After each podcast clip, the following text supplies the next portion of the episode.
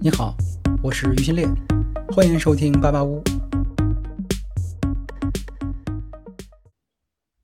你好，这期节目是四位主播连麦直播的录音，环境音呢比较嘈杂，请大家多多谅解。对音质要求比较高的同学慎入。咱们理想告一段落，咱们还有两个品牌，一个华为，一个小米。刚才邵军也聊到 M 九了，这个这次 M 九发布上市，当然大家已经看到大定的效果了，一如既往的大定日报啊，非常吓人。华为提出的这个科技重新定义豪华，你们觉得 M 九做到了吗？就是你觉得豪华吗？啊，M 九我看到接触一个感觉啊，就是这么高的智能化程度，但是它是一个非常传统的造型和内饰的设计。怎么理解华为？特别是从 M 七到 M 九，其实大家普遍都有这么一个。反馈吧，就是觉得会面向一个更传统的用户人群，但其实它智能化程度非常高，而且另一方面从价格上来看，M 九又卖的真是很贵，超出大家预期的贵。就为什么敢卖这么贵？老生常谈的问题啊，M 九会对 L 九产生多大的影响？咱们倒过来，哎，OK，我先聊了。哎呀，我输出吧的，我先干货输出，曹老师的私货私货就比较有意思了。我简单说一下吧。第一个，M 九统治截止到前天的话，我们统计的订单大概是三万两千多台大定。那这个订单量，你再想想，它五十万、五十五万的均价，其实挺恐怖的，对吧？中国，因为我之前跟大家讲过，五十万是中国新车销量新新车价格区间的一个分水岭。五十万以下的话，二十到五十万是属于豪华车，就属于说用户还是对预算有一定的纠结。那五十万以上的话，基本就进入奢侈品了。就客户你卖五十万、五十五十万、七十万，对用户更多的只是一个选择题而已，对吧？没有那么严重。从我自己的统计来看的话，现在问界 M 九应该是已经很圆满的达成了厂家自己的目标了，厂家自己的目标了。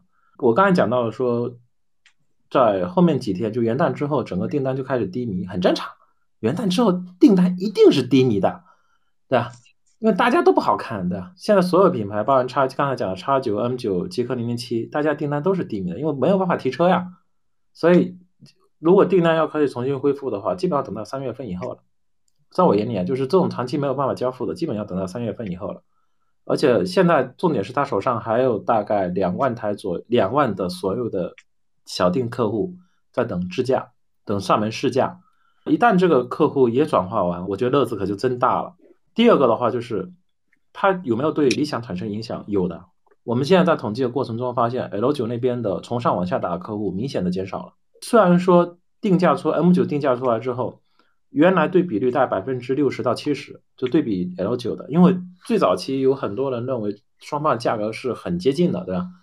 甚至我们当时直播间有人猜价格说，哇，能猜到三十九万多的呀。当然，我们相信，我们发现问界没有那么野的呀。问界最后选择就是四十六万，对吧？保持一个高配跟次顶配，保持一个比较高的价格。实际对 M 九，就他定了这个价格之后，其实我们发很多原来的价格敏感型客户就坚直接就选择了 L 九，所以你就当时就发现是很多销售在说，哎，我们在感谢问界，对吧？定那么高的价格。但是我说两个鬼故事啊，第一个，我们统计来说的话，十二月份的理想的订单的增幅并没有想象中那么高。这也是为什么当天晚上所有人要冲交付的原因，就是我觉得当时的订单是不符合我们的预期的，不符合预期的，就是因为即使这些部分用户扭向你，但是 M 七交付破两万，还有 M 九的大定的比例这么高，还是导致大量用户转向了问界，所以双方不用等到不用等到今年再斗争了，其实在去年的最后几天，客户已经开始出现。在抢，互相在犹豫徘徊的这个阶段已经开始了。最典型的就是，虽然客户百分之只剩百分之四十在对比 L 九，但是它几乎都是一些从上往下打的客户。就我原来开的都是宝马七系，对吧？奔驰什么 GLE 啊，奔驰 GLS，对吧？这种高级的用户，相当于直接就被砍头了，被华为砍头了，反而是价格敏感型客户往这边转。我觉得这才是对理想最大的冲击，就是原来你的很多高溢价的客户群体丢失了，丢失了。而这部分用户群体，他是接受科技品牌这个概念的。这些科技对他有没有用，我不知道。对他来说，可能就跟手机一样，对吧？我我这两天我玩玩我这 Mate 六零 Pro 加，我才知道有一个功能就是可以测我个人年龄的问题。我买到现在为止，我才有这，我才知道这个东西。但是，但但卖的时候，有可能很多人就觉得，哎，这功能有趣，我就买了。就科技这东西，在我眼里，很多时候可能不一定是高频，但对奢侈品用户来说，它一定要有，它是个故事。那从目前来说，用户确实接受了这套故事理论。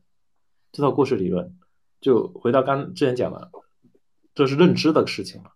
它确实对理想产生了冲击，但是目前双方的冲击确实是双赢，只是互相产生一些干扰跟困扰而已。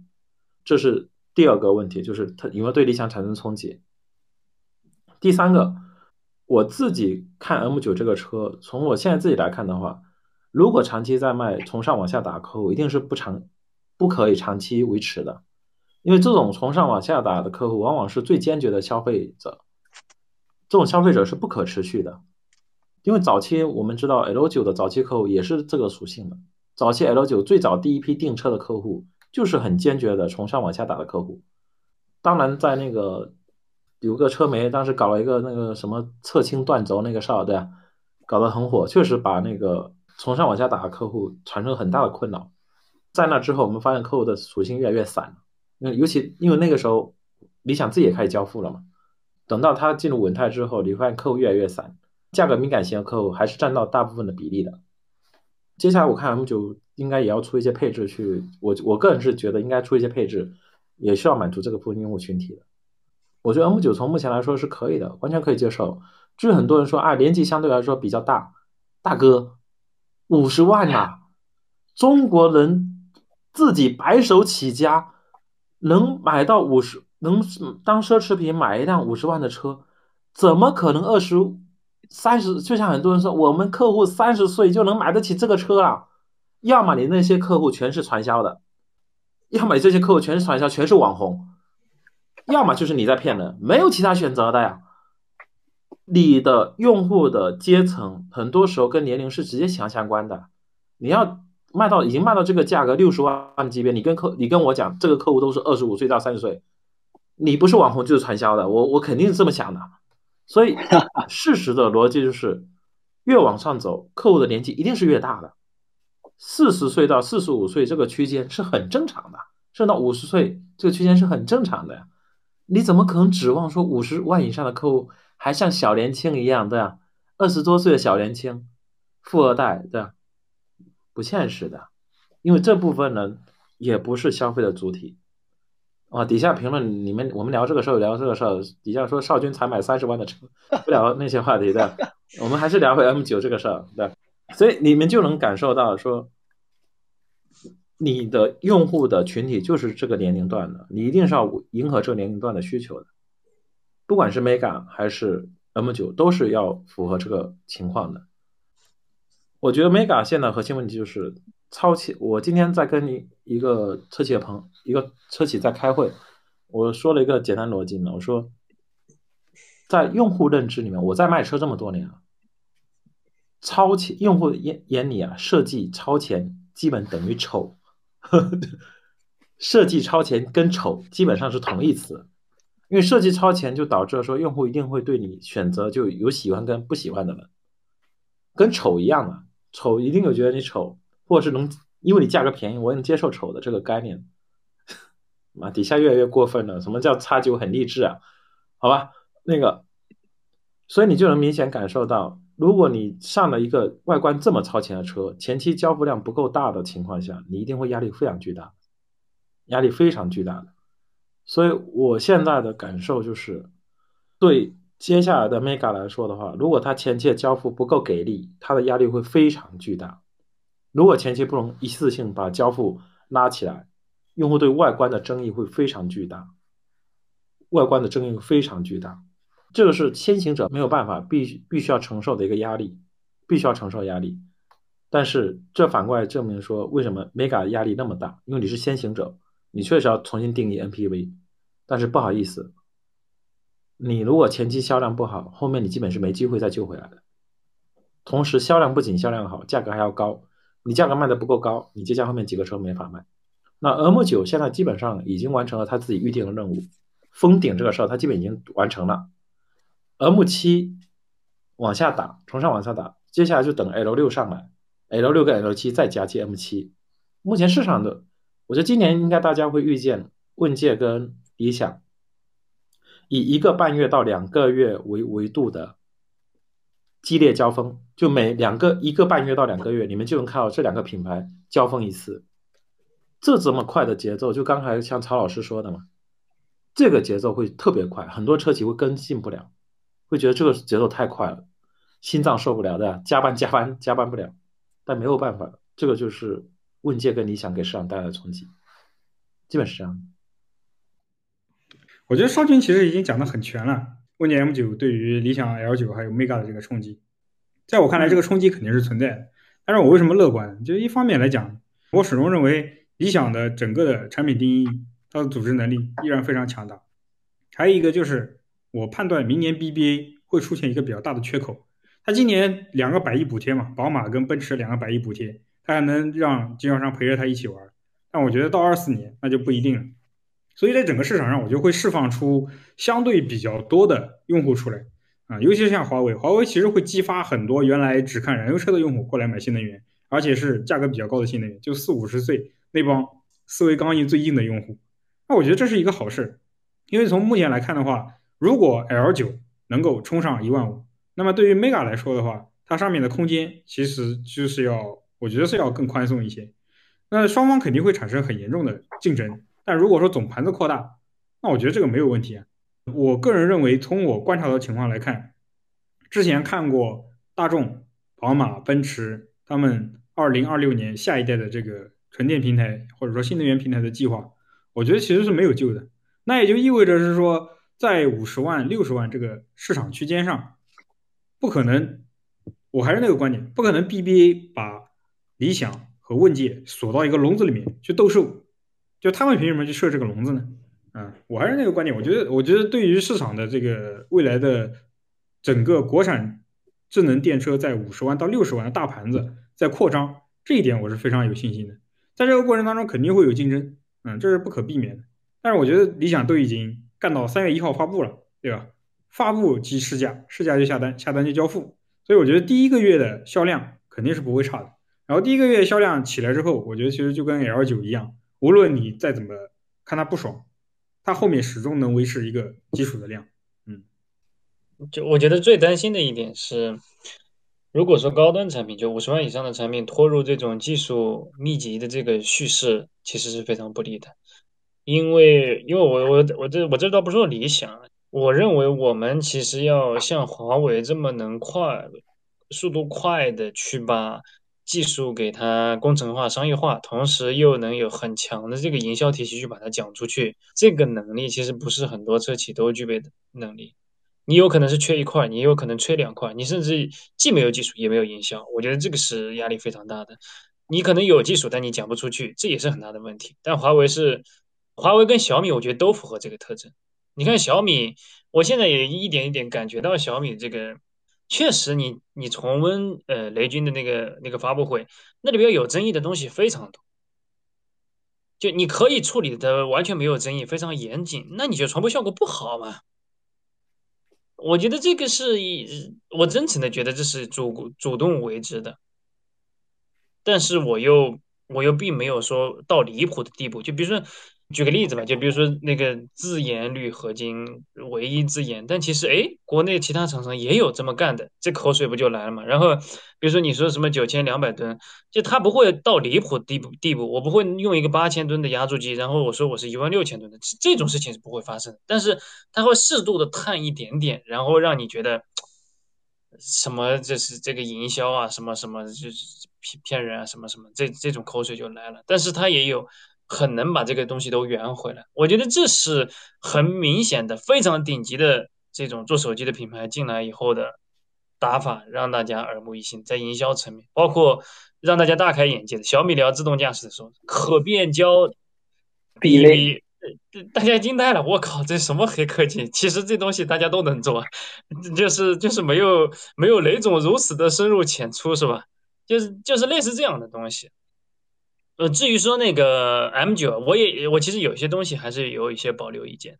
比比如大灯，我觉得长大灯里面有一些，比如说 ADB 大灯，就那个自动抠抠抠人的那个，那个我觉得是非常实用的，而且迟早我认为会在越来越越多的车上见到。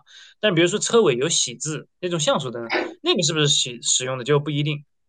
包括光场屏没有上，说实在的，我我前面一直没有表态，是我也在等那光场屏上会是一个什么结果。但是本质来讲，我其实觉得我们之前体验光场屏就觉得有点有点尴尬。然后那个幕布的效果啊，它真的还是有一定要求的。你需要在地下停车场或者是周围是一个暗光环境下，那你那个效果我觉得还可以，因为它毕竟是三十二寸的嘛，我觉得是目前车内。它远远的超过了 X 九的二十一寸，对吧？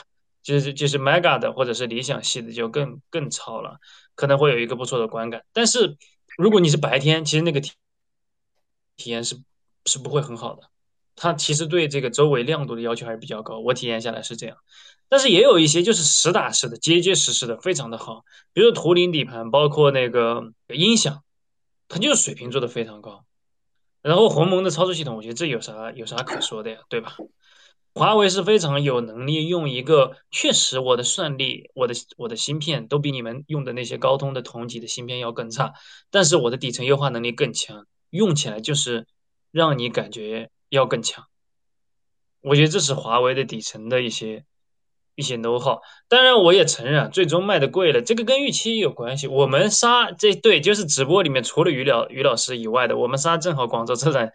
见过于总，就是于总跟我们讲的有一个非常重要的一点，就是其实算一个严格的辟谣，就是 M 九绝对不可能卖的比理想的 L 系列 L 九贵，呃便宜，因为当时在那之前的预期啊，大家都已经觉得是什么三十九啊，什么四十二啊，都觉得是这种了，可能要打一个差异。但他说的那个绝对不可能便宜，后其实至少我们仨大家都都有一个预期了，就是。只是贵多少的事儿而已，对吧？但他已经明明明确说的是，我的增程版不可能比你的 B L 九便宜。那呃呃，至于说纯电版比这增程版贵，我觉得这也是预期之中嘛。那电池大那么多，对。其实说白了，我们去看 M 九这个车，最不值得一提的反而变成自驾了，因为自驾这个东西是标准化的嘛，就是你在 M 五跟 M 七上见过了。我我这么说一下，我我说一下这个问题啊。我早我们前之前有一期讨有一次讨论嘛，就谈论智驾这个事儿。我说智驾不是核心差异点，对对对，智驾不是核心差异点。如果你把智驾当成说人无我有，不现实的。那智驾我们早期能发现很多公司拉出个几百人的团队就能搞出一个差不多的智驾，对吧？那这个东西从头到尾就不是一个核心的重点，就是它是一个核心配置。但是你要把它当成核心卖点，基本是做不到的。对，我也觉得。比如说我比别人强，我比别人强，然后我也有，就结束了。你是要整体产品提升。何小鹏之前不是介绍小鹏的 XNGP 从二十左右徘徊进到前七八了，他觉得是一个可喜的变化。但是我认为，就是智驾确实永远不可能变成第一购车因素，我觉得这永远不可能。就包括这次 M 九发布啊，这个智驾给我的感觉很好的一点是。它跟很多其他智能功能结合起来了，让我会觉得那个功能很智能。比如说它的大灯，它会说它会跟激光雷达 ADS 联动，去识别对象车辆啊、驾驶人啊，能够抠得很细啊。另外，它的那个一个需要加钱才能选配的电动车门内置毫米波雷达，它也跟 ADS 做了一个捆绑，说可以跟 ADS 系统去很好的联动，识别路面的状况。ADS 不仅仅是 ADS，ADS 它赋能给其他的很多的智能功能，让你觉得这个车整个的智能化程度会非常高。那个让我印象会非常深，就是显得它无处不在。因为本身你对 ADS 有一定的认知，你觉得它是一个很高端的智能功能，然后它渗透到了更多的功能里边去，这个让我当时觉得讲的很好。包括它的图灵智能底盘，我和 ET9 的它的天行底盘简单做了个对比，有很多黑科技 ET9 在里面，但是让我觉得更智能的反而是图灵底盘。因为它用了更多的软件的技术，这个在当今的这个语境的环境下，包括一些激光雷达的预瞄啊，这个摄像头的参与啊，IDS 介入啊，就让你觉得这个智能渗入到了底盘技术里面去，跟它的整个原来的这个机械的能力整合在一起，而且包括它它的中央这个预控制啊，就让你觉得这个底盘是数字化的，让我当时觉得图灵底盘的这个智能程度非常高，印象特别深。这个反而是 ET 九，它它确实很厉害，要不是那个香槟塔，我可能会记不住它。是。接下来简单聊一下智界吧。问界越火，M 九、M 七越成功，就衬托的智界越寂寞。我不是说它实际情况销量不好，大家很多的担心或者是质疑啊，说哎，这个问界声量这么大，就智界 S 七究竟究竟怎么样了？有的人说，哎，店里没人看；有的人说店里其实还可以。就是智界现在到底究竟是一个什么样的状态？接下来。会怎么样呢？就是显得不像智选车的项目一样，就是相对来说热度没有那么高吧。我是能理解奇瑞那个做法的，因为曹老师天天在微博上骂奇瑞，就是你站在奇瑞那个立场，你大概能理解他，因为他你你可以想他在海外有多赚钱，而且他是深耕了很多年嘛，就是他其实奇瑞出海出的很早，然后那个市场他一步一步拿下来，那国内价格战价价格。打的这么猛的情况下，他百分之五十的业务在海外，然后又是赚钱的业务，他可能会有那种那种心态，就是我觉得这种心态要比上汽的那种灵魂论要更夸张，因为他觉得自己是一个全球化公司，就我我甚至有些基本盘不是有我有一半的这个企业的业务是不参与中国现在这种让大家都很难受又不得不介入不得不参与，你像上汽。你不管怎么灵魂，你的自己也好，就除了名爵，名爵还算一个真正的是海外开花的这么一个，但是整体来说，你的基本盘无论是非凡还是自己，你都得切实的参与到这当中来。那其实它的百分之五十放到海外，在这种背景下，我觉得确实应该也是让华为这边也觉得非常不舒服，非常非常不舒服，因为有点蹊跷，我我确实不知道内幕啊，我不是一个。局中人，但是 S 七交不出来，然后后面新纪元 ES 交了以后，没几天 S 七就交出来了。我不知道这是巧合还是确确实实是是这样。但是曹老师作为这个 S 七的预定车主，可能就炸毛了嘛？不觉得这个对 是，但是我觉得可以谈一谈新纪元 ES。我真的就是我觉得他们那个智能化，我还稍微捏把汗的。或者说，或者说那个 高端车本身的产品定义啊，参与这个竞争，新纪元 ES 其实还是还还是有诚意的。你看标配空悬这种动作，但是我也觉得不是很乐观。我不知道大家会不会想买一个高端奇瑞这种这种感觉。从订单来说，用户没有这种感觉，因为我大概知道订单量，我就不公开说了的。嗯嗯。一般订单不是特别好的品牌，车贩是不做数据的。明白，明白，明白。世界 S 七总结来说就有两个两个句话。第一个，门店看车的人还不少，但基本没人下定，因为很简单，你车都没第一批车都没交了，你后面让我定什么定？对啊，销售没信心，客户更没信心，所以问题就出现在这里了，就是你自己的这个车到现在为止。多久了？一个多月了吧？对啊，你啥声音都没有。然后，其实是我我得到消息是从最近开始，奇瑞那边应该要开始大规模主动要开大规模的生产了。我觉得赛马的结果已经出已经出结果了。双方当然很多人说啊，新纪元跟智己 S 七是赛马，我不知道是不是赛马，但我从现在来看的话，至少该投哪一边，双方应该都已经知道了，对吧？呃，我觉得核心点在什么？智界 S 七。手上的订单还在，还有的玩，因为它大定还在，想提车用户积极性还很高。极氪零零七这些车都有些特点，什么？最近上市几个新车都有个特点，就是什么？选装率太高了。当然这也可以理解，最早他们定价一定不是这么便宜的，所以他们只能通过选装率这个事情把价格终端的价格打下来。那反过来说，就要实现跟智界 S 七啊这些车同样的配置、同样的功能以外的话。就导致说你加加加加起来，发现你跟智界其实买下来差不多的价格，所以他们最后还是觉得，那我还是等一等呗，对吧？没什么好好好好等的，对吧？没什么好好看的，那我就继续等呗。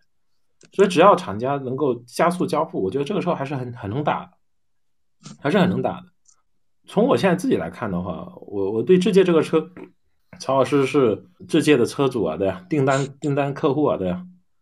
我只说我自己的感 感受吧，就是曹老师不说话了，对，就是曹老师 替曹老师沉默一我我我说我自己对这个车的感受啊，智界 S 七这个车，我个人觉得，如果厂家配合着 M 九来卖，应该效果是不错的，因为很多家庭人本身就很喜欢华为，买台 M 九跟买台 M 九加 S 七从本质上是是一回事儿，这些这这些对他们来说有钱就。全家配华为是一个很正常的事儿，所以 M 九只要量能起来，一定是能带动 S 七的，是一定能带动 S 七的。那我是觉得，因为我只得到最新消息说，智界 S 七那边产能已经全面加速了，全面加速了。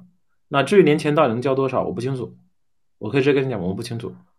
但是如果在三月份、三到四月份就北京车展之前能尽快的加速交付的话，我觉得还有的玩，还有的玩。但是基本上这个事儿也证明一个事儿，就我不是黑奇瑞啊，很多人说我是奇瑞黑，没有，我们只是结果，结果不好看而已。我说个我对奇瑞的最大看法，就奇瑞海外做太好了，国产这边的话，很多人其实没有挨过打，本质上说就没有挨过打，而且它主销市场又是一个相对来说比较局限在二十万以下，就这帮人其实根本就没有任何的豪华车的销售经验、渠道铺设经验，也没有任何跟市场竞争的经验。就相当于说，一群海外的爸爸已经混得很爽的情况下，养起来的富二代，他以为以为爸爸能做到的事情，他自己也能做到，然后出去挨了一顿揍，挨完揍了之后，哎呀，我还是要求别人。给我市场给我感觉就是这样子，就是这也是早期很多品牌遇见的问题了，尤其是总部在一些偏就不是在核心城市，比如说不是在上海、在北京、在广深圳这种核心城市的。地方一直在出现的问题就是，你在的地方越小，你招的当地的人眼界就越小，因为他们看不了整个国内市场。你想想，柳州改变这个局面，你花了多少年？花两到三年吧，对吧？后面像黄思航、像那个周行，这些人才陆陆续续做起来。奇瑞也得经历这个阶段，我觉得现在奇瑞也得经历这个阶段，也得吃点苦，对呀，挨点挨点打。至于什么头滑，这我不知道。反正 赛马总会出结果的，只能这么说，好吧？嗯，总得挨顿打嘛。就像少军说的那样，你不挨顿社会的毒打，你怎么知道这个世界运行的规则是什么样？我就在这说一句暴论啊：新纪元的失败对整个奇瑞是成功。你不自己做，受到社会的毒打，车卖不出去，你怎么知道华为牛逼？你怎么知道要抱这个大腿呢？对不对？你每年。好，出口将近一百万，你觉得你很牛，但你要知道，你出口的那些产品，你放到国内是没有竞争力的。然后中国市场一年卖两千多万台车，相当于后面所就是我记得没错的话是二到六名国家的市场总容积之和，相当于美国加德国加日本加印度再加那个巴西。那也就是说，你在海外牛，你如果在国内不行，那你就是无根之木。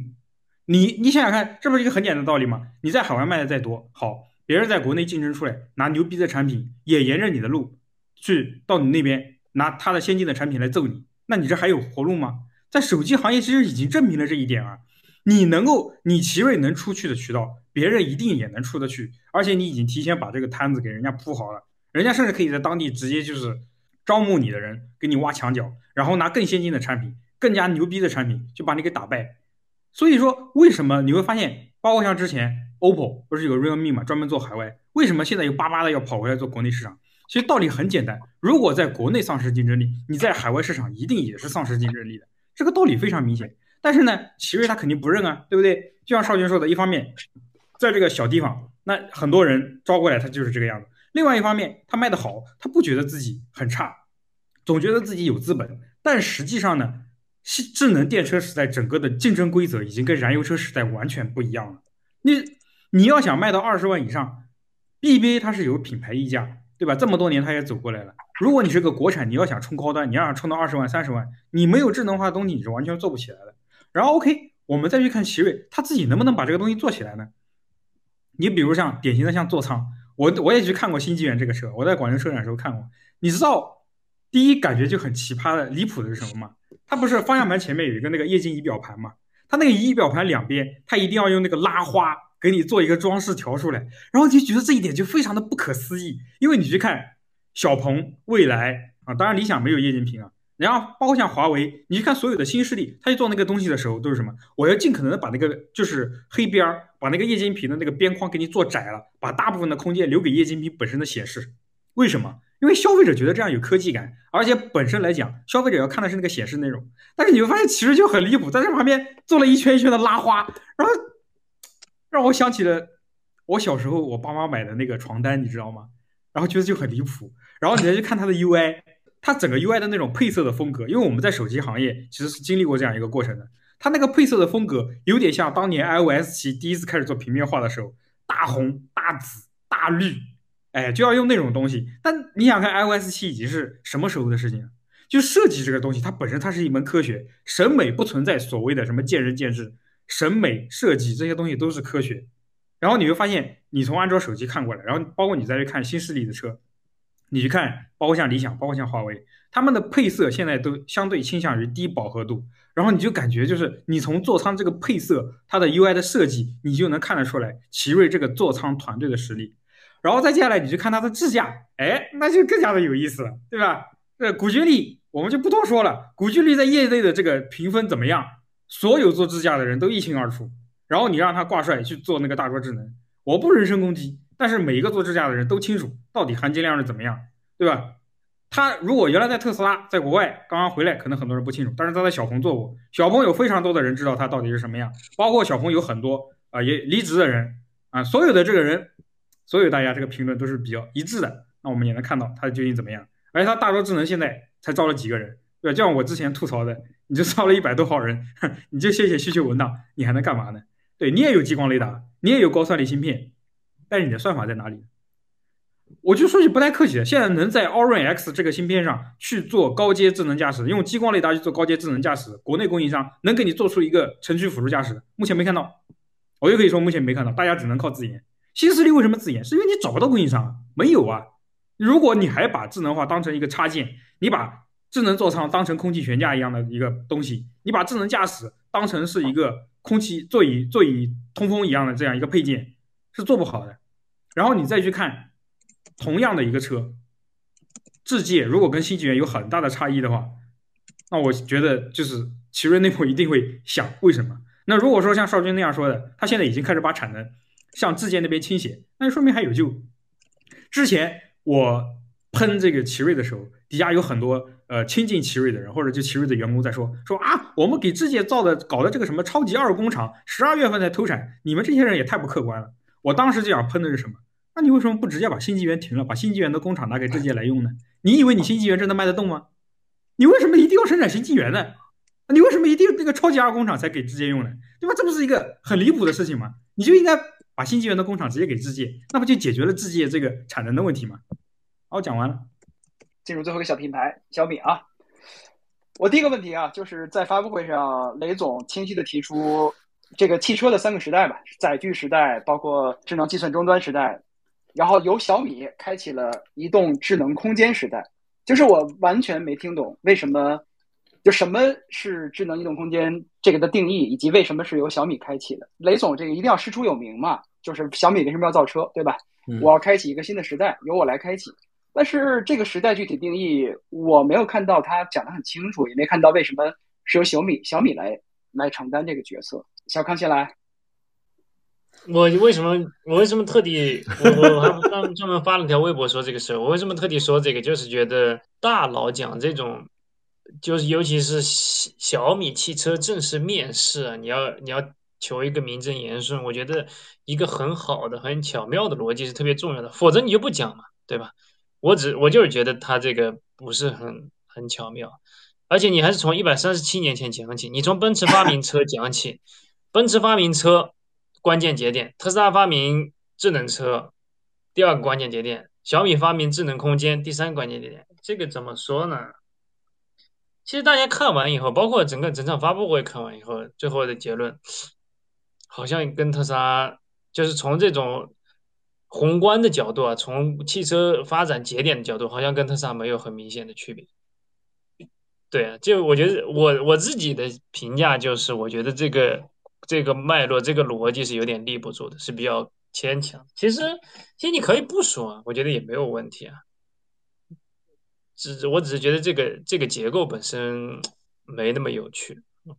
包括就是智能空间那一趴，或者我我记得那个发布会结束以后，我还专门发了一条长微博评价小米汽车，就是我只是觉得人车家那一块儿，大家对小米就是对于那个澎湃 OS 的预期是那个屏幕触点加按键，以及那个扶手墙五个按键再加 CarPlay 支持 CarPlay 吗？虽然 CarPlay 啊，CarPlay 我看到微博上确实是山呼海啸的一一一大群人站出来力挺，实体按键也是一大一大群人一力挺。我都觉得这些东西不是很很巧妙，或者不是大家预期的东西。我我想看到的是你怎么怎么样把整个米 UI 那么庞大的生态去跟它做很很牛逼的联动，或者很牛逼的交互，这些东西其实是我想在发布会上看到，其实没有看到。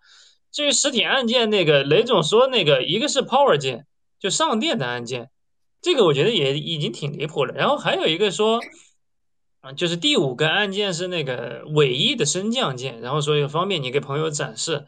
怎么说呢？我我我就是觉得吧，我们去一个一个去砍掉实体按键的逻辑，就最后保留的那些实体按键，它要么是高安全性的，比如说到今天也没有车厂车厂敢把那个双闪砍掉，是因为它是一个法规强制要求你必须保留实体按键，对吧？那。如果你发现它有为数不多的实体按键留在那儿，它都是一些高频，你需要去操作的，然后让让你方便去盲操的。那如果你提车的，我们都不说三年、三年、五年后啊，你提车，比如说半年以后，你还会频繁的、不断的见到新朋友，然后不断的去给朋友去演示小米速七的尾翼升降吗？其实这个事情很快就过了，所以这这个我也觉得没有很有说服力。就这些东西是让我觉得，哎呀，好像没有那么那么立得住，所以可能是我对小米的这个澎湃 OS 的预期太高了吧，上车的预期。对，哎，那今天你看飞猪的那个上车体验了吗？你觉得看完之后对对它有什么新的发布会之后的改变吗？我觉得也没有特别高，但以另一方面也可以理解的是说，因为毕竟华为。魅族、未来这些都冲在前面做过了，而且说实说实在，大家聊 New Phone 不多，其实我觉得 New Phone 完成度还挺高的，挺好的。就是你在这个基础上，你去，然后小米作为第四家以这种身份进来的，你指望他做出一些炸裂式的东西，尤其是有华为在前面，我觉得也是挺有挑战。只有这个能往回圆一圆，否则的话，我真是觉得想不太出来那个。就是为什么其实也没有给到大家太多的惊喜。我没听懂啊，我我其实没听懂小米在说什么。是，就就我们我我每次在就每次我在你你懂吗？就是很多时候厂家做很多宣传啊，在我眼里就是我总会带入一个他们销售的感受，就是啊你讲这个东西我怎么卖给客户啊？对啊，因为我毕竟做过销售，我做了三四两三个品牌嘛，我第一反应说，我怎么跟客户讲到移动智能空间呢？我总不可能跟说，哎，兄弟，我这台车是移动智能空间，牛逼吧，买吧，对呀。客户第一反应说，那凭什么，对呀？配吗，对吧？在这个过程中，我觉得最大的问题就在这里，就是你到底实现了哪些功能，对吧？我今天其实看那个，我也是看的一脸懵啊。嗯，但是我我其实挺看好小米跟华为的原因在什么？我觉得他们这两家把车拔到了说不属不只是车的水平。其实今天那个他演示的一些家电的功能。跟我们最近在拍的问问界 M 七是一样的，你在车上就可以控制家里的移动家具，对啊，甚至像水龙头、像热水器，乱七八糟的都你在家，你可以控制家，也可以控制控制那个呃店里面。我当时看到那一套，我就觉得很惊艳。为什么？因为如果你能实现这些东西的话，就导致说用户就生活习惯全变了。我出门再也不用检查家家电有没有关了，对啊。然后我如果开我自己开一家店面的话，我也不用关心店面怎么弄吧，反正一出门一走，反正店面的扫地机器人就自己扫地了，对啊。然后店面就自己关门了。那它给用户带来的是完全两种的生活方式的改变了。而且我们自己在拍，就是我我没看懂原因，是因为问界 M 七上我们已经帮厂家做了测试。这帮的意思就是说，我们没有看到华为在做类似车和家之类的互动，但是我们已经自己在那边琢磨，已经把这个东西自己都试了一下，帮人拍成视频发出来了。我最大感受是什么？我发现这个东西自定义的扩展的空间很大，因为每个人的生活方式不一样的，对吧？这个有点类似于理想当时的任务大师，但理想那个任务大师是没有包含手机啊这些的，它只是车本身而已。但是如果任务大师这个可以变成一个泛家庭环境类的功能，比如说我可以重新定义每个不同的家庭需求，比如说手机、车、家怎么做重新定义，我觉得就可以变成很多种组合方式去做了。比如说我出门五百米，家里的空空调这些一定会如何？然后如果我回到家，哪些生活习惯要改？然后这些东西的话就可以变成新的方式了。我个人是觉得这个形式一定会改变。就如果你是销售，你讲这一套出来，跟一个销售天天只讲我这个车有多好，那已经不是一个维度的事情了，已经不是一个维度的事情。尤其对于这个生态圈用户来说，那太打击了。就跟你卖给一个华为用户，你说你的手机可以跟车互联，实现这个生活方式，跟另一个品牌的客户告诉你，哎呀，我这个车只是单纯的好。对用户的吸引力是完全不一样的。那我觉得小米也是一样的情况，就是你对小米的一深度的用户讲这个故事，那他一定是讲得通的，甚至能很明显提升它的产品的吸引力。但是实际上我看两次发布会，其实我不知道为什么华为跟小米都没有认真去讲车跟家到，就每个人都在讲车人车家人车家。我讲了半天，我到现在为止我没有看到一家好好去做人车家的。互动生态到底怎么做的？没有一家。我觉得一旦这个东西完成，整个行业都会开始发现车这个属性就完全发散掉了。那我觉得会很快，我觉得会速度会很快。这几家往这个方向真正拿出新产品的速度都会很快。一旦这些东西完成的话，我觉得乐子会很大。因为现在很多这种很多这种传统卖车的形式都会被改变。当我们当时在做完那个之后，因为我们是找厂家借的销售嘛，跟车嘛，我当时跟问界的朋友我说，一旦这个东西能做成啊，一线销售的水要求就特别高，你就不只要懂车，你还得懂华为的智能家居，你还得懂华为智能家居能实现哪些功能，那你你的销售水平要比现在高的特别多呀。但是事实上，从目前来看的话，他不仅要懂智驾，他还得懂它的生态圈。没有办法，这个就是要求了。以后要求会越来越多。那反过来的话，如果你没有办法做到智驾，你还没办法做到生态圈，你跟你自己想想，你怎么去跟这些能卖这些东西的东西销售去拼吧？你肯定打不过的，被人家摁在地上踩是最后的结果，没有的。底下有人说手机够用了，就跟你们现在提的方式，就跟为什么很多人要换电子锁？总有人会告诉你：“哎呀，实体锁可好用了，对吧？只要每天记得带锁出去，你我就不用担心忘记关门了。”你们恰恰忘记了，每个人都是偷懒，绝对的偷懒。那这就是核心，人都是往高效率、为自己的懒惰负责、提升懒惰去买单的。从目前来看，如果这个东西能跑通，我觉得大家都可以接受。而且销售的方式又变了，这才最麻烦。嗯，基本是这样的。如果我们觉得小米 SU7 这个上面这个车上面有很多拧巴的地方，那就对了。为什么？因为这个车，直到我们媒体在看车的时候，所有的 PPT 里面讲的都是驾驶者之车，为运动而生，赛道能力怎么怎么牛逼。我在我是在上海看的，我看的时候没有没有曹老师，但我看到第一页 PPT 有时候完了，要被曹老师骂了。对，然后不光是我，包括韩露老师，包括陈震老师，就一大堆人，就跟他们去讲这个事情。然后我前后我也写了好几好几个材料，就给他们，他们内部也是非常震动。又要改变小米了是吗？没有没有，这这也不是我一个人，大家一起改变了小米。然后你就发现就是说。，SU 七这个车在造的时候，其实它的出发点是有严重的偏离的，跟市场的情况。然后其实不光 SU 七这个问题啊，你看最近这几个轿车都有这个问题。我为什么要造个轿车？真的是因为这个轿车这个形态他妈特别牛逼吗？不是的，大家的出发点其实都非常朴素，因为特斯拉造了 Model 3，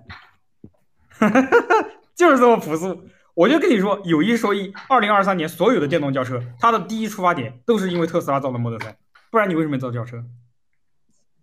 对不对？我们在想就是说，那 SUV 的白车身比轿车是要大一点，但是白车身的价格只贵了几千块钱。你白车身只贵了几千块钱，你反映在销售终端上，你能多卖三万块钱到五万块钱，那你为什么不造呢？对啊，这是一个最简单的资本主义的本能的问题，因为大家都干到最后都资本主义本能挣钱的本能都忘了。所以其核心问题就在于，大家在造轿车的时候，其实并没有想太多，所有的一切都是托词，就是因为在这些车立项之初，特斯拉 Model 3大获成功，但是大家没想到的是，我这个车刚刚立项，或者是刚刚才造了一年，我靠，特斯拉出来一个 Model Y。Model Y 把 Model 3给打死了，Model Y 一个月卖五万，Model 3现在一个月只能卖一万，所以这个就很尴尬。然后大家就火急火燎的赶紧又立了一个电动 SUV 的项目，所以这就是很多人为什么没有理解清楚。但是你看问界全是 SUV，理想全是 SUV，这两家就想得非常的清楚。那反过头来说小米，那既然速七在这个上面就是方向上出现重大的问题，而且在发布之前要实现重大的调整，那它实际上留给它的空间并不多。但是好在是什么呢？说实话。智能座舱跟智驾团队还是相对比较给力的。如果没有智能座舱团队，那 S U 七铁定就 G 了。我是绝对不会吃小米的。那我直接说你做轿车你就完了。但是我们能看到，智能座舱的团队给了小米非常大的战略缓冲空间。他为什么现在要说人车家？为什么要说就是智能座舱？呃，就是跟手机打通，跟你的米家的产业链打通，是生态圈打通。其实说到底都是因为智能座舱团队非常有先见之明。尽管就是。小米其实很多人说啊，我就造一个驾驶者之车，但是智能座舱团队坚持了对于未来的判断，坚持了小米本身的竞争力。就像理想说的，你零到一的竞争力一定要在一到十的时候继续保持下去。但是这样一来，我们也能理解为什么 S U 系这身上有这么多拧巴的地方。比如它明明是一个很运动的造型，但是我们发现它最后讲来讲去都是讲什么呃生态呀、座舱啊，包括这些东西呢，就你们也感觉就是很奇怪，好像有些地方没打通，因为它是临时改的呀。对吧？尽管座舱团队已经很努力了，但是局限于一开始的时候，这辆车并不是完完全全按照两个智能化来设计的，中间必然会有这些乱七八糟的问题啊。所以，如果我们真的要看完全体，我觉得就可能要等到 SUV，他们 SUV 应该也在加速，对吧？啊，但是无论怎么说，SUV 这个车，那智智能座舱团队还是做到位了。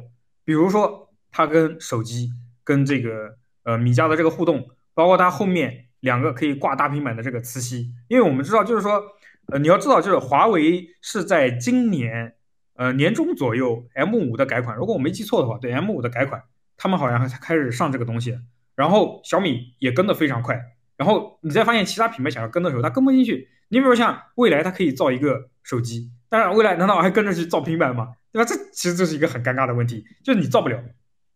然后再接下来回答一个问题，为什么呃，就各位都觉得说他去讲这个生态的问题讲的有点生硬啊？其实道理也很简单，小米的生态圈它现在是全球第一，它甚至我觉得它的产品的丰富度，包括各方面的打通程度是比华为要更高的。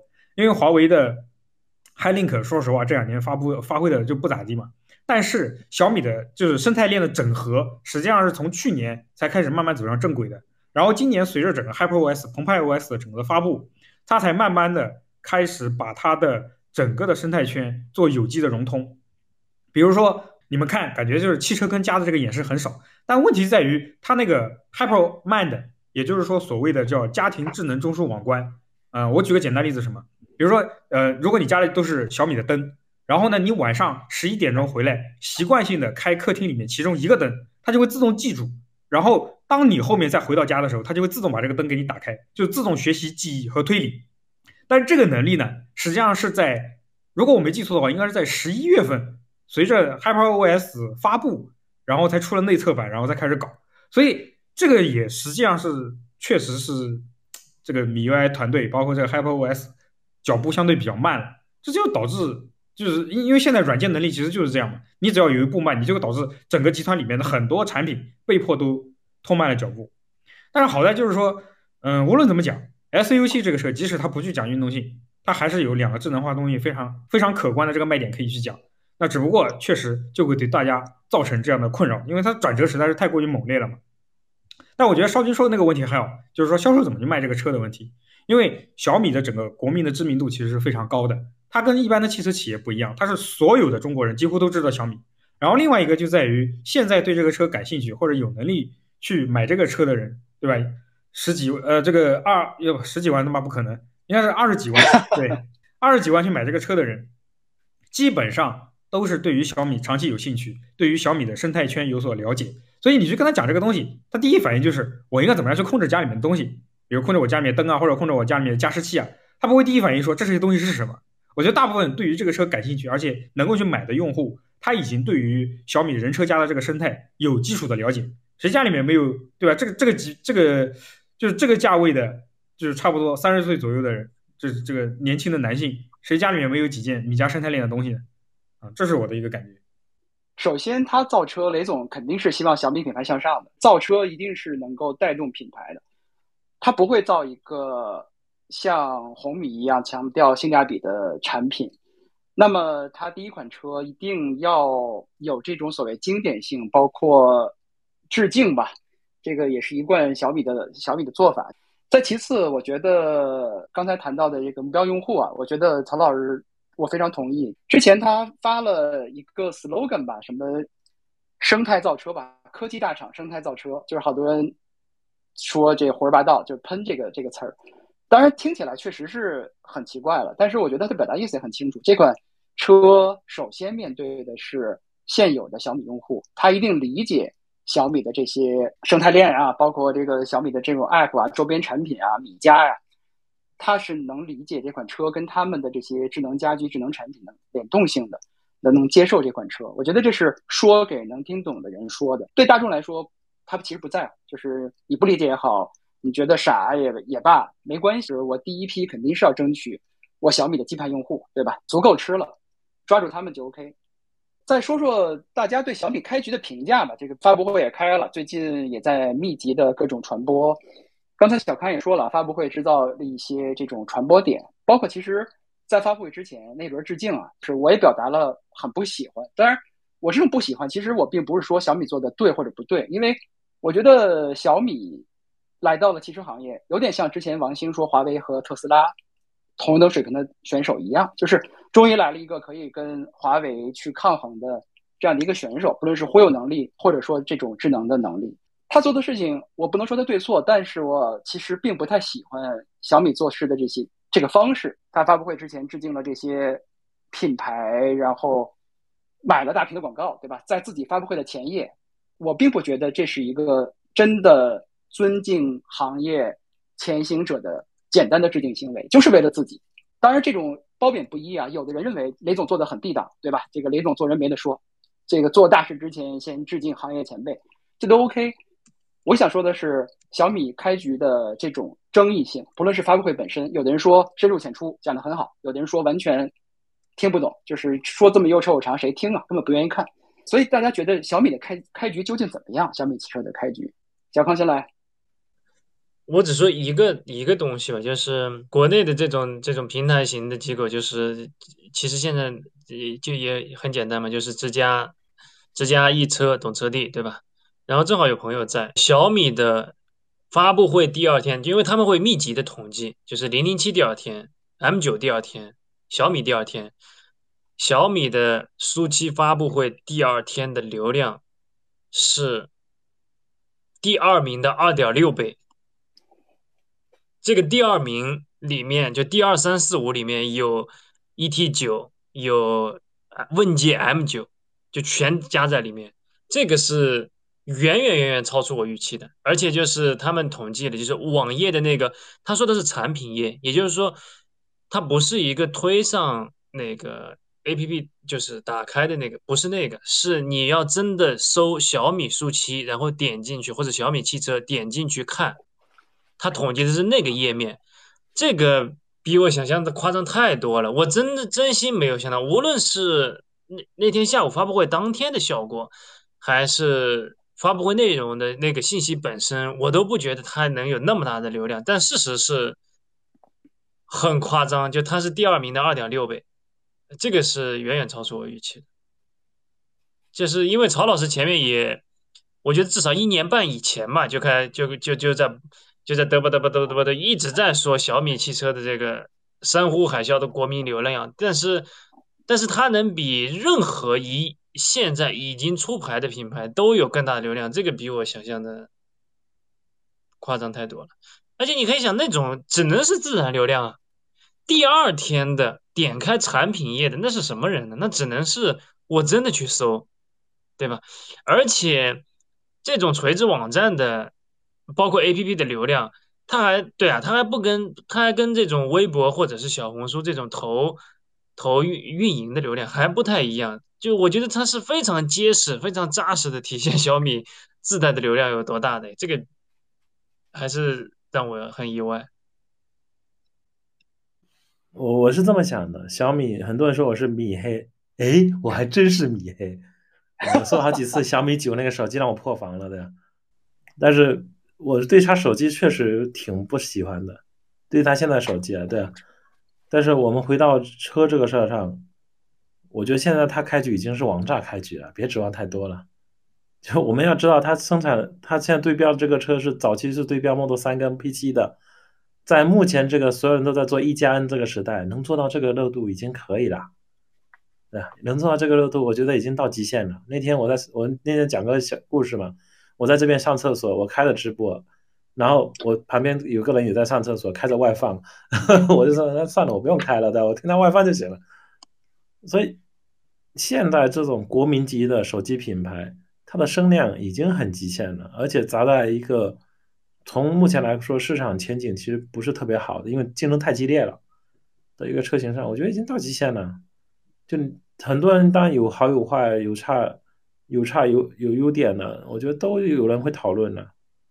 但事实上，我还是回归到卖车这个点上来说的话，从我的角度啊，从卖车这个角度来说，这个它只要不拉胯，前期销量一般不会特别差，前期销量不会特别差。就是因为有个很核心的问题在于说，一个品牌一开始都有一定的势能，因为第一个厂家自己肯定会砸最多的钱，对吧？把品牌造起来。第二个门店，如果你门店速度铺的足足够快，能够吃到这波红利，同时你的产品价格不要特别拉胯，因为第一盘一第一一般第一款产品不会做的特别烂，对吧？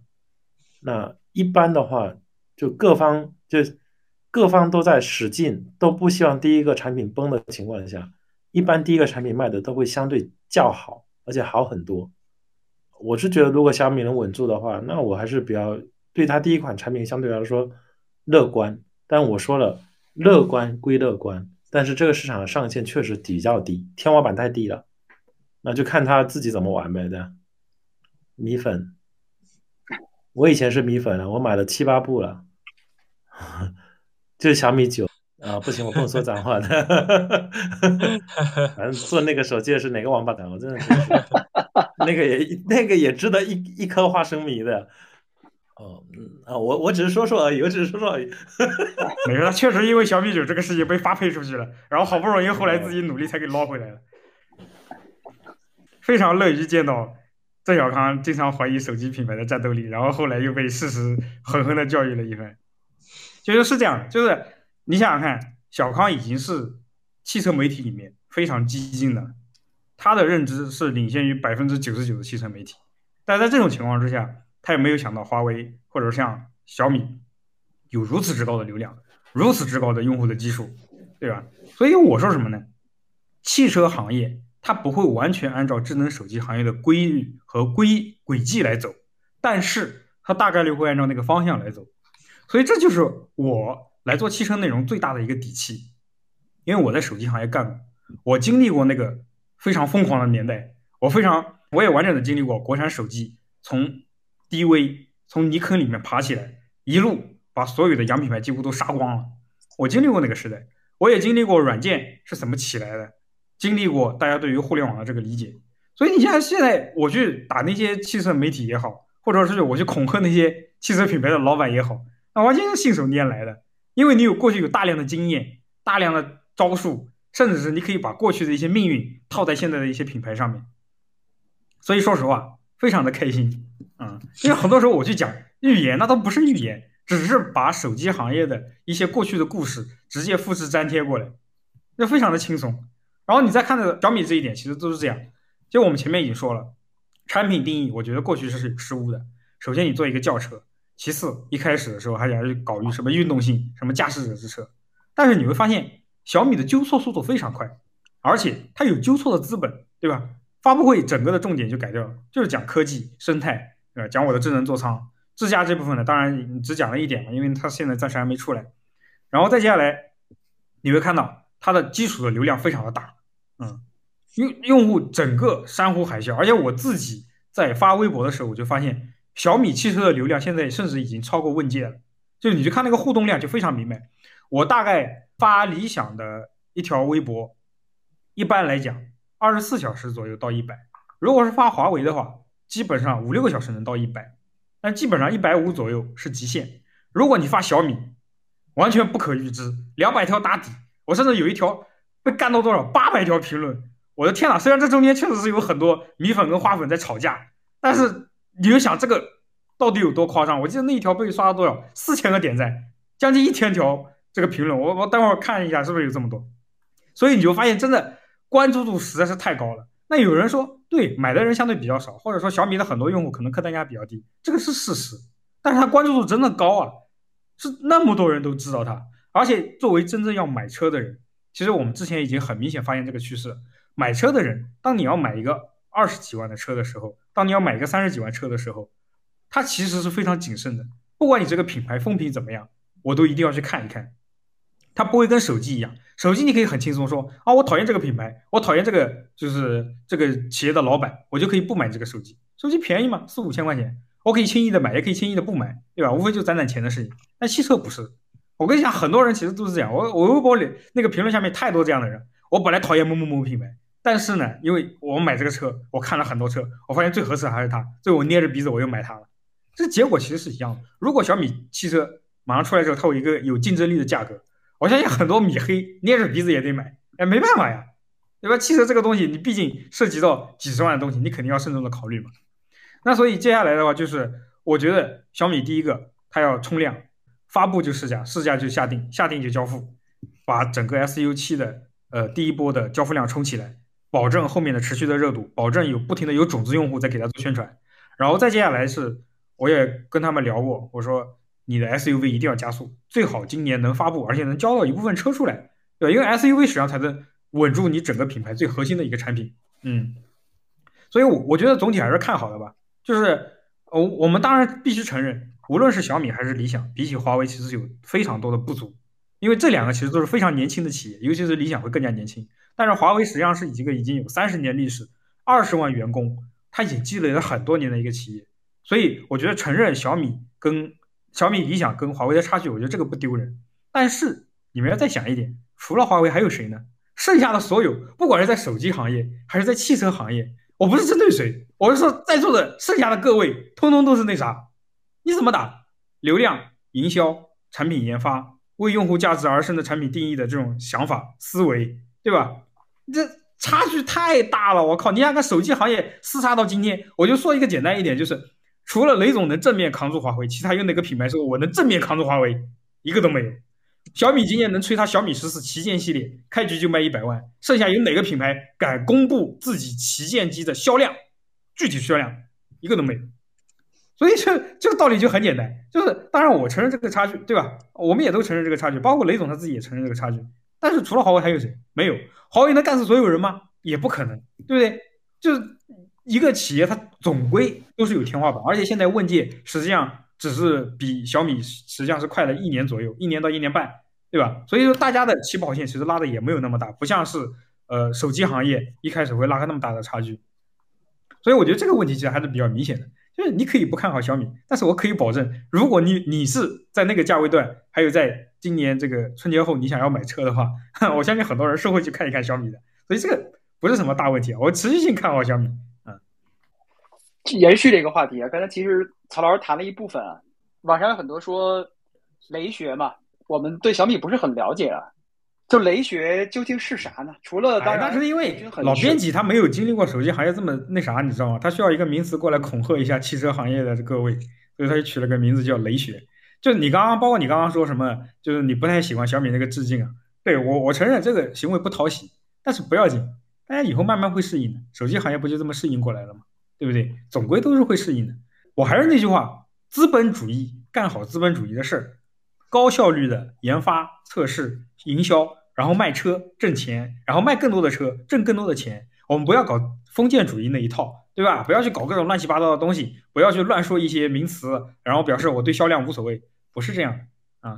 有空多学一学小米，好好干资本主义，对吧？卖车挣钱，卖手机挣钱啊，好好干产品，为消费者服务，从消费者的价值出发，做一个不让消费者反感的产品，对不对？不要做那么多反人类的东西，就这么简单。这就是我觉得这是你要说雷学，这就是雷学啊。我觉得。如果要归根到底，我最佩服雷总哪一点？我觉得就是他当年探索出了手机电商化的打法，把手机这样一个相对比较贵重的东西拿到网上去卖，而且卖的很成功。这就导致后面大家都想尝试，我有些东西我是不是能拿到网上去卖？我觉得雷总对于哪怕对于中国互联网和中国电商都是有非常大的正面作用。嗯，就是评论区刚刚已经完全就两边干起来了，这个很正常。